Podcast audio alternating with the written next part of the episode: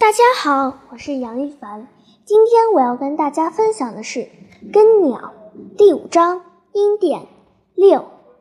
这天中午，板青在离开阴殿四五里的地方，坐在路边一块石头上喘息。他掉头回望走过的路，看到了一个背着行囊的人正朝他这边走来。根鸟，根鸟，他在心中念着根鸟的名字。他到底还是来了。根鸟赶上来了，他朝板金笑笑。板金站起来，将胳膊放在根鸟的肩头，用尽力气搂了搂他。他一句话也没有说。他们继续西行。根鸟搬了一根树枝给板金当拐棍儿，还在一旁扶着他。两人唱着歌，一起走在旷野上。三天后。他们走到了草原的边缘，他们看到了隐隐约约的大山，其中一座最高的山。当太阳冲出云雾时，山头便呈现出皑皑白雪，它使天地间显出一派静穆。而当云雾又席卷过来时，它梦幻一般的沉寂时，又给天地间造出一片神秘。气温开始下降，风也大了起来。半斤在眺望这座山时，双腿一软，拐棍儿从无力的手中脱落，一下子摔倒了。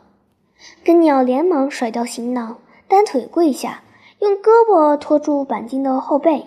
“你怎么了，板金先生？”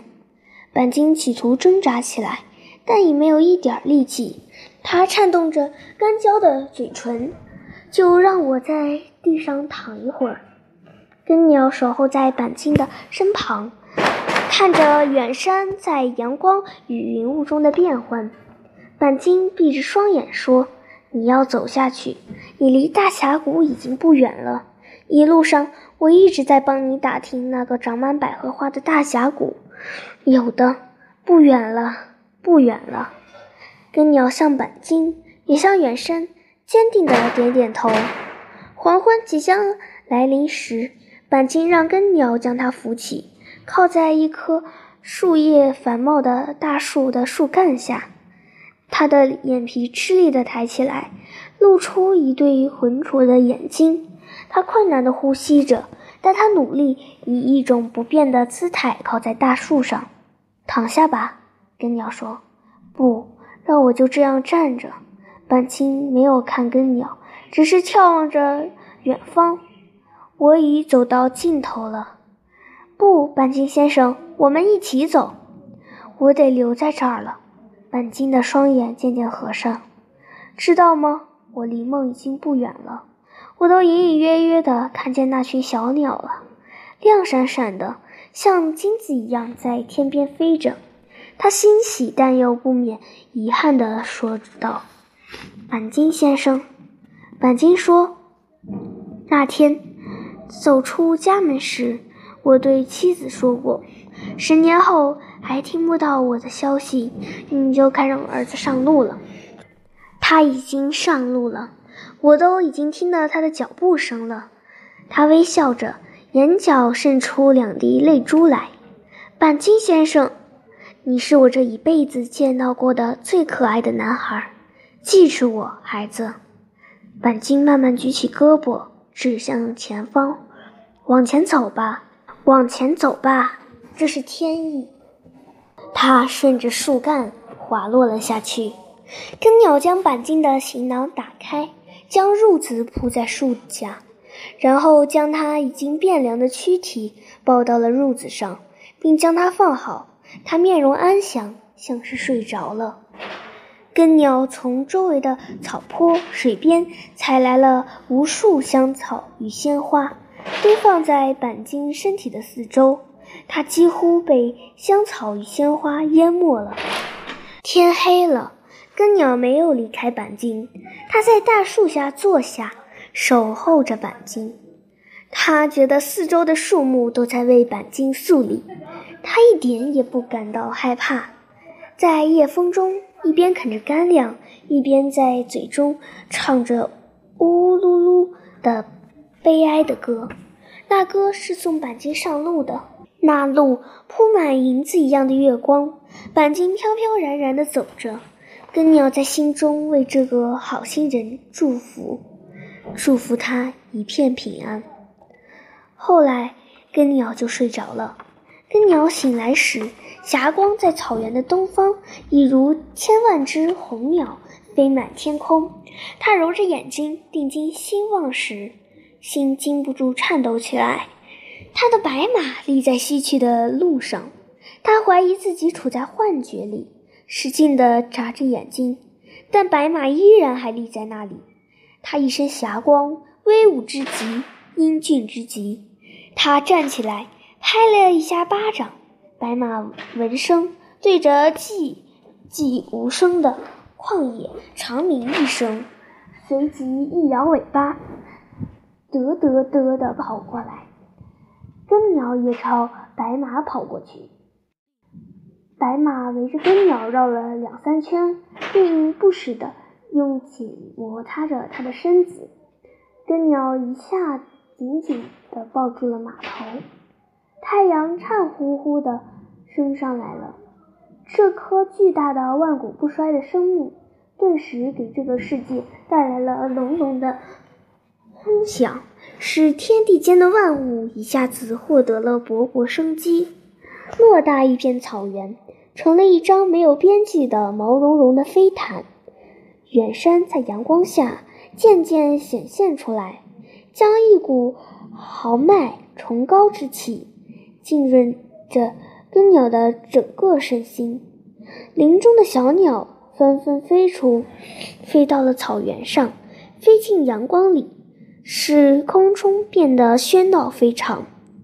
根鸟背起行囊，骑上马背，在马上朝板金鞠了一躬，看了他最后一眼，调转马头，迎着大山飞驰而去。十天后，他走进崇山峻岭。山累累，石崖崖，石崖崖。他似乎走进了永远也不能走出的群山。他已一连四五天没有看到行人了，但他已经又习惯了这种孤旅。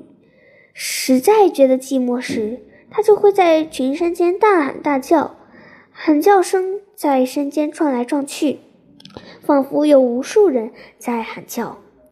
根鸟感觉到马一直在走向高处。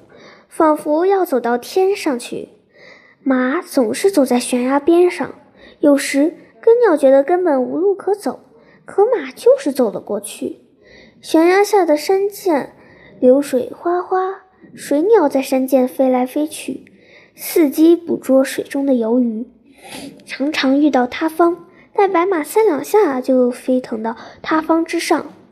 更鸟知道，有这匹马。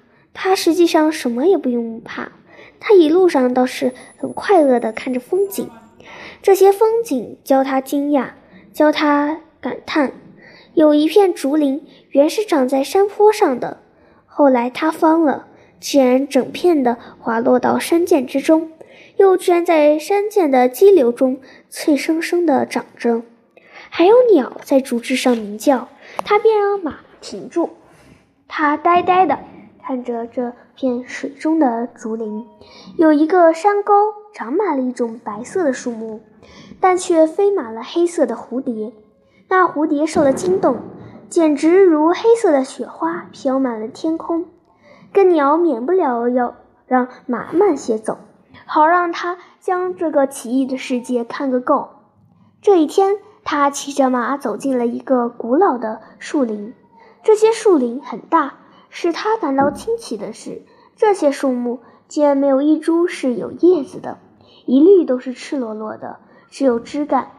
使他感到惊奇的是，就是在这些黑色的树枝上，却亮着一种毛茸茸的丝状物，它们是淡绿色的，像女孩用的绿头绳。它们无根无须，却又显出一番鲜活，在林子间飘动着。远远的看像绿色的云，而走近了看又觉得林子里正在下着绿色的雨。但这雨只落了一半，就在空中摇摇晃晃地停住了。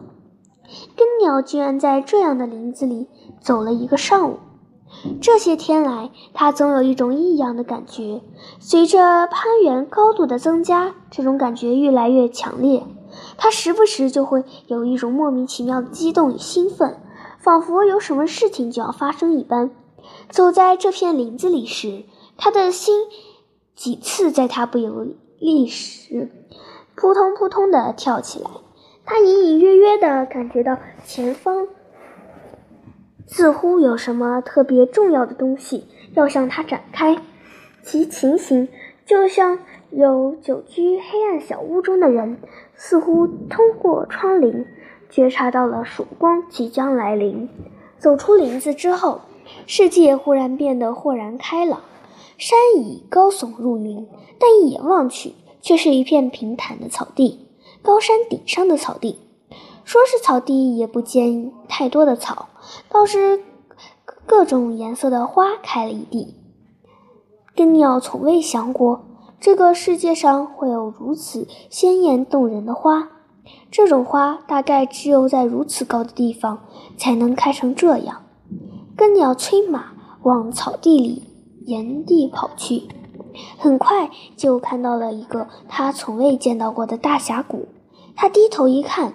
感到不寒而栗，那峡谷之深，似乎深不见底。只见下面烟雾缭绕，屏住呼吸细听，倒也能隐隐约约听到流水声。但这遥远的流水声，只是更让人觉得这峡谷实在太深。他不禁调转马头，让马离开悬崖的边缘。马走了一会儿，根鸟忽然发现了星星点点的百合花。这种百合花。他似乎见到过，马越往前走，百合花就越多。到了后来，就其他什么花也没有了，漫山遍野全都是百合。他一拉缰绳，让马走向悬崖的边缘。这时，他看到那百合花竟沿着悬崖一路朝谷底长下去，从峡谷底飘起浓浓的百合花的香气。谷底虽然细雨蒙蒙，但根鸟却在眼中分明看到了百合花正在谷底的各处盛开着。根鸟垂挂在马的两侧的腿开始颤抖起来，他想控制住，却控制不住。根鸟不敢相信他认识这个大峡谷，他怎么也不敢相信。然而，他的眼前却不可抗拒地闪现着。已多次在梦中见到的那那个大峡谷，他看到了那棵巨大的银杏树，他的耳边甚至飘响着那些扇形小叶在风中摇摆、摩擦而发出的雨一样的沙沙声。他对这里没有陌生的感觉，像是重返故地、离去太久的故地。他疑惑了，慌乱了，几乎不能自持了。他四下环顾，想见到一个人，好像那人问下一声：“这是哪？”但四周却空无一人。就在他的双腿不停地哆嗦时，他忽然听到峡谷的半空中传来了几声鹰叫。鹰，我听到过这种声音。这时，轮到他的双手颤抖了，松弛着的缰绳在手中出出抖动，不停地打着马的脸部。凄厉的鹰叫声在峡谷中回荡着，根鸟巢谷底专注地看着。不一会儿，他看到了乳白色的烟雾，闪动着的一个烟雾的颜色稍有不同的白点。紧接着，又有几个白点在烟雾中飘动起来，其情形像是几张白纸儿，像风在在风中飘动。其中一张白纸儿。以快得出奇的速度往上飘来，转眼间便飞出了烟雾。鹰，白色的鹰，根鸟的心颤抖起来。明明白白就是一只白色的鹰。紧接着，第二只、第三只、第四只白色的鹰也都相继飞出了烟雾。它们都朝上空升腾着，它们一会儿聚拢，一会儿又分开。峡谷中的气流使他们无法稳定住自己。当时太阳灿烂辉煌，根鸟觉得他从未见到过这么大的太阳。阳光潮水般倾泻到峡谷里，根鸟看到白鹰的身上洒满了阳光，纯洁的羽毛闪闪发亮。它们转动着脑袋，因此被阳光照射着的眼睛便如同夜晚草丛中的玻璃，一下一下地闪烁着亮光。那亮光是钻石的亮光。根鸟痴迷地看着它们在气流中浮起，气流似乎在拖着它们。根鸟已经能够看到鹰的羽毛在风中掀动了。它再往深处看，只见一群白色的鹰正从峡谷深处升腾起来。当无数只白鹰在长空下优美的盘旋时，久久地仰望着它们的根鸟。突然，两眼一阵发黑，马上滚落到百合花的花丛里。当山风将根鸟吹醒时，他看到那些白色的鹰仍然在空中翱翔着。他让整个身体伏在地上，将脸埋在百合花丛中，嚎啕大哭。